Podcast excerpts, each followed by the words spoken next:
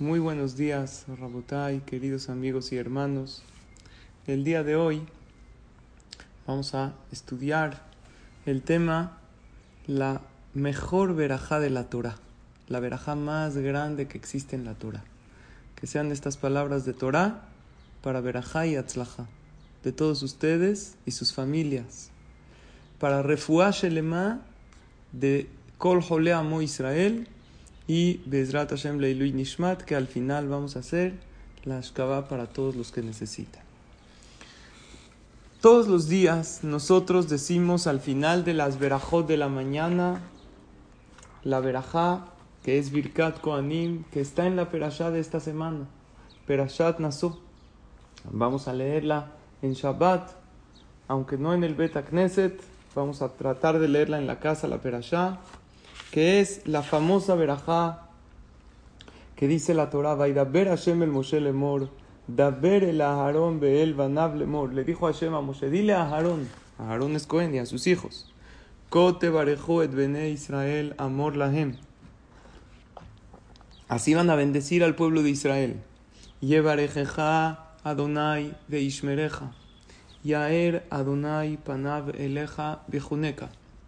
Isa Adonai panav beyasem leja shalom. ¿Qué significa? Yevarejeja Hashem, que Dios te bendiga con larga vida y con riqueza. Veishmereja y que te cuide. O sea, no nada más te bendice Dios, y por eso lo decimos todos los días.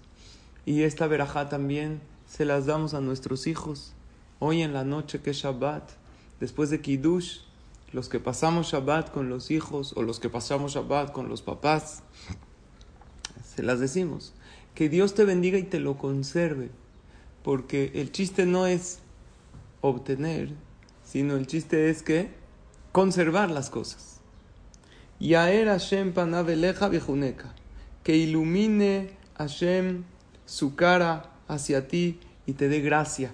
Tener gracia con los demás y gracia en los ojos de Hashem.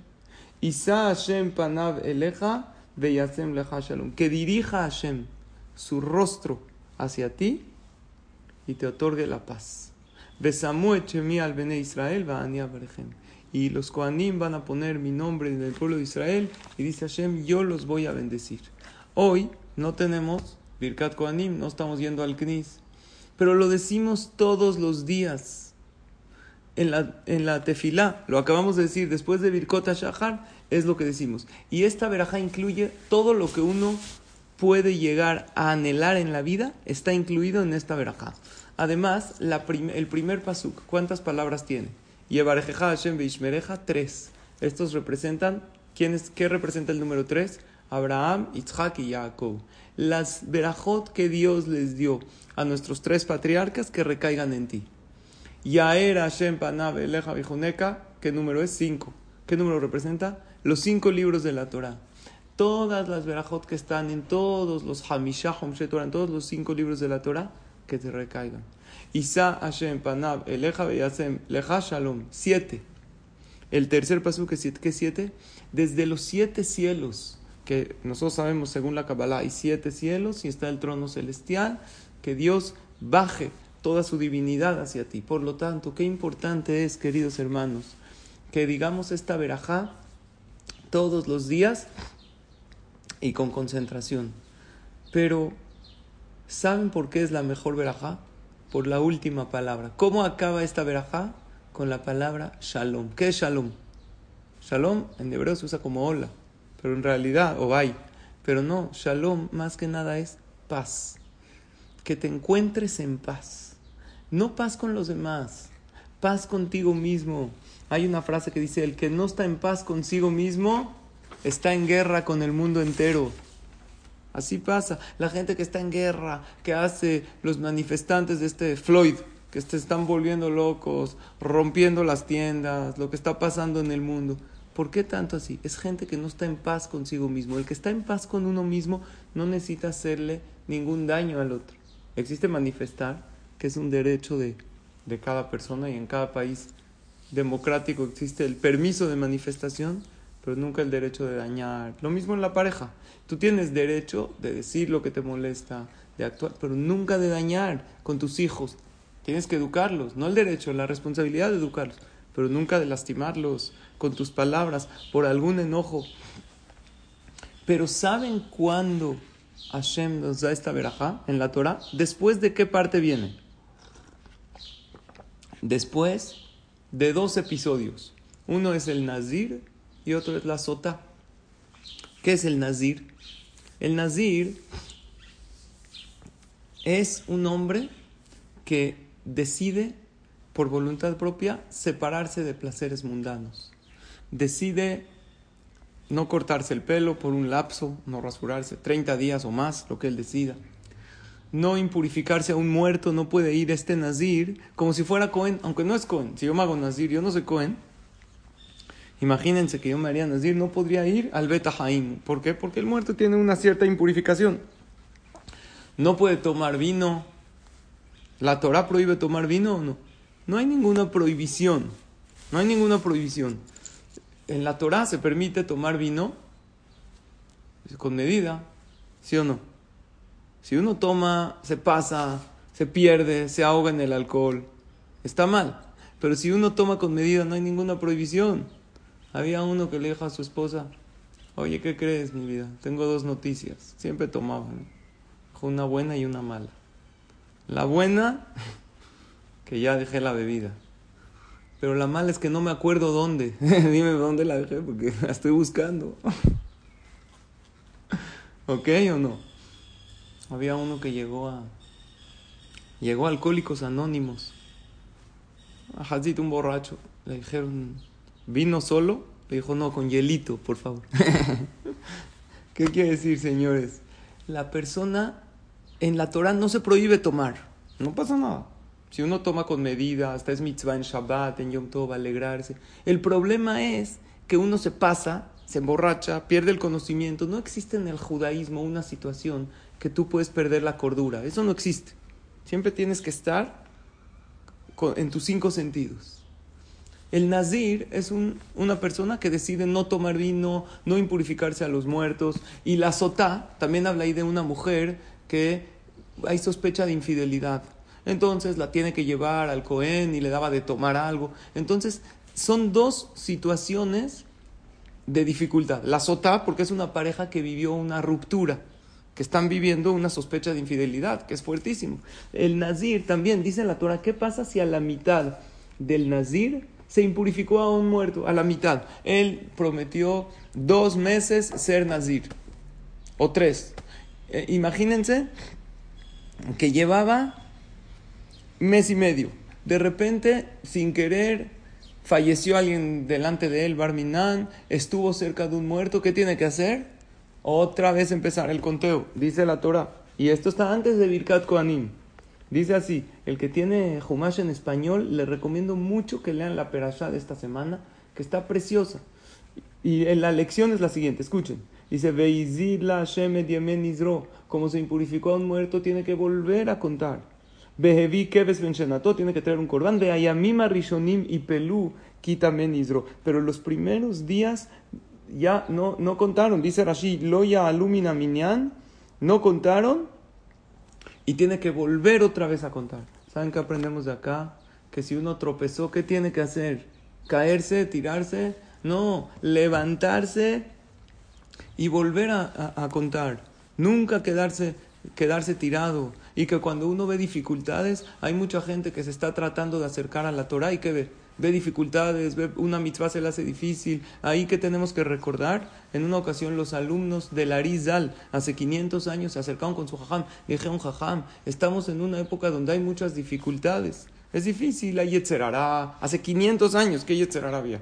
Así le dijeron, ay, Etzerará, no es fácil servir a Dios, hay tentaciones. ¿Saben qué les dijo el Arizal? Les dijo, en el tiempo de los Tanaim, hace dos mil años, para nosotros, hace mil quinientos para ellos, para perdonar un pecado se necesitaban ayunos, se necesitaban pasar por sufrimientos. Hoy en día, o sea, hace 500 años, con una mitzvah con esfuerzo, se considera como miles de ayunos.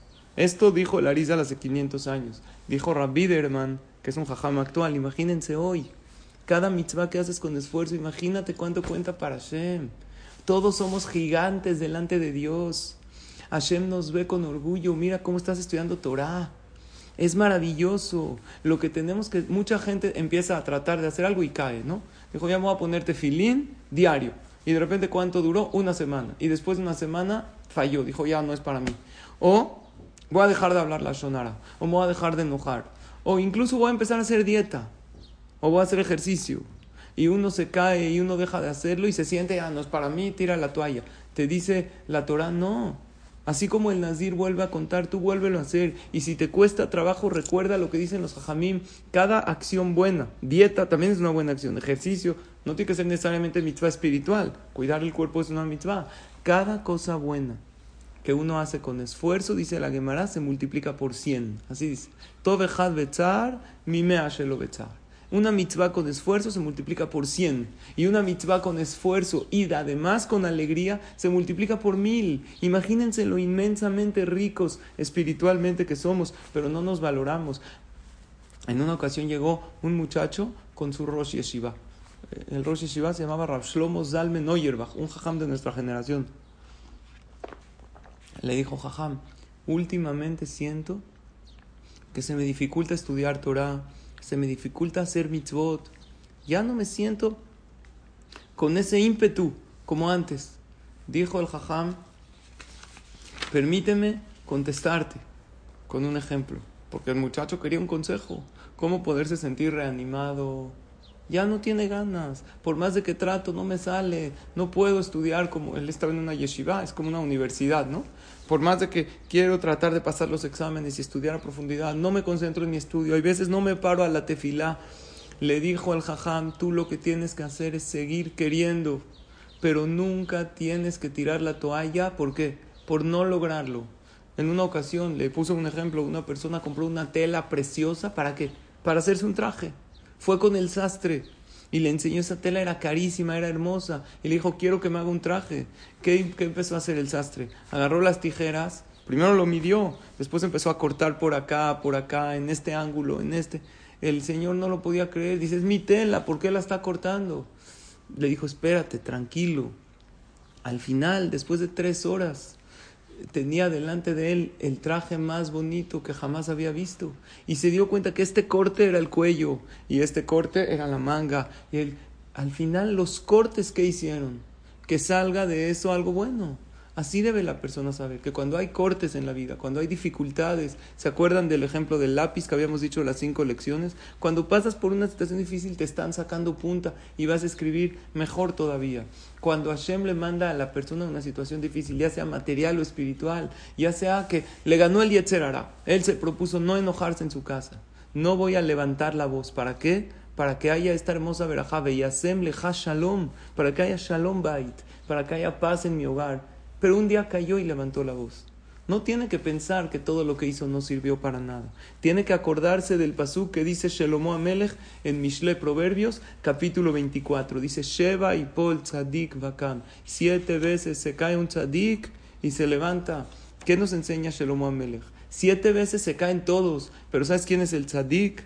El que se levanta una y otra vez y no tira la toalla. Definición del tzadik es aquel que, claro que se cae, pero se levanta. Hay una frase de Robert Kiyosaki, seguro han oído de él, es muy famoso conferencista. Él dice lo siguiente, los perdedores abandonan cuando fracasan. Los ganadores fracasan hasta que ganan. ¿Entendieron o no? Repito, los perdedores abandonan cuando fracasan. Fracasan, ya, es que ya no puedo. Los ganadores fracasan una y otra vez hasta que ganan. Y eso es lo que uno tiene que hacer. Los fracasos son parte de la vida. La pregunta es, ¿cómo los tomamos? Y los jajamim nos dicen, en yerida el alezore jalia. Siempre que hay una bajada en la vida es para volver a subir. Ahorita vamos a empezar Shabbat, ¿no? Shabbat, vamos a darle, como dije, la verajá a nuestros hijos, Birkat Koanim. Acuérdate que esa verajá de Birkat Koanim hermosa viene después de una ruptura de una pareja, viene después de un nazir que, que perdió la cuenta y tiene que volver a levantarse de un nazareo. Quiere decir que en las verajot más hermosas, ¿sabes cuándo vienen? Después de pasar por dificultades. Y cada vez que estamos en una dificultad como la que nos encontramos hoy en día, una pandemia a nivel mundial, que se nos dificulta un poco. No tenemos knis, estamos en la casa todo el día, el shalom bait se dificulta, las relaciones interpersonales, el trabajo, el ejercicio, hay veces se puede dificultarle a alguien, o la dieta, cada quien lo que se le dificulta, saber que todas esas dificultades vienen por algo bueno. Acabando Shabbat, ¿qué mitzvah hacemos, señores? ¿Quién me dice? Abdalá. Agarramos la copa, hacemos Abdalá. Y la Abdalá es para que tengamos verajá para toda la semana. Levantamos la copa de vino para que estemos alegres toda la semana. Prendemos una vela, Boreme Oreaesh, para que tengamos luz. Olemos un aroma, Boremi Nebesamim, para que tengamos buenas noticias toda la semana. Pero antes de, la Abdalá, de empezar, o sea, de decir Bore, Bore en la Abdalá decimos un pasuk. ¿Qué pasuk? Altis mejio y abtili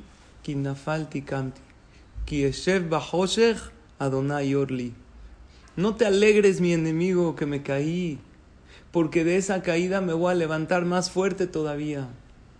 Y si hubo tiempos de oscuridad, nunca estuve oscuro por completo, porque Dios es mi luz. Por eso acabando Shabbat, que es empezar la semana, ¿a qué hora se acaba Shabbat? En la noche, cuando está todo oscuro. No importa, aunque esté oscuro, Dios es mi luz. Si Dios está contigo, no hay ningún problema. Por lo tanto, esta es la lección del Nazir que aunque se impurificó se vuelve a levantar. Permítanme, queridos hermanos y amigos, contarles una anécdota maravillosa que nos va a enseñar que la persona que no se cae de ánimos, que no tira la toalla, que a pesar de las dificultades sigue adelante, ve grandes salvaciones. Hay un jajam que se, llama, que se llama en Estados Unidos Rav Fischel Schechter. Es un jajam, difunde Torah, da clases. Contó la siguiente historia. Había una mujer que era sobreviviente del holocausto. Se salvó de milagro. Llegó a Estados Unidos después del holocausto para continuar su vida, rehacer su vida. Se casa en Estados Unidos con un buen hombre, un tzadik. Pasan los años y no puede tener hijos. Al cabo de 12 años de matrimonio, imagínense qué doloroso, 12 años de matrimonio, y ella con la ilusión de formar una familia después del holocausto que perdió todo. Le recomiendan un doctor muy famoso en Madison Avenue, en Nueva York. Entonces va con el doctor, les digo los datos porque es una historia real. Y el doctor, después de hacerle estudios, le dio una cita, le dijo, venga por favor la próxima semana, vamos a esperar resultados. Y así pasa una semana más, ella pidiendo tefilá, y el doctor le dice, mire, necesito hablar con usted. Ella fue sola esa vez al doctor, su esposo estaba en el trabajo. Le dijo, mire, tengo que decirle esto, pero seré contundente y tajante. Usted, señora, nunca podrá tener hijos. Ya. No se haga la ilusión, no se haga la idea, porque médicamente hablando, naturalmente hablando, no hay manera. Ella tenía unos daños, Barminan, muy fuertes en su matriz. Les hacían tomar y experimentaban con las mujeres en los campos de concentración Barminan tomar cosas que las, a muchas se quedaron estériles. Dijo, usted no hay manera que pueda tener hijos. La mujer salió del consultorio del doctor destrozada y se subió, se fue a una parada de camiones para irse a su casa, para contarle a su esposo la, la triste y difícil noticia. Se sube al camión, al autobús, y estando ella en el autobús, su mente empieza a volar. Se olvida en dónde está, y su mente empieza a volar.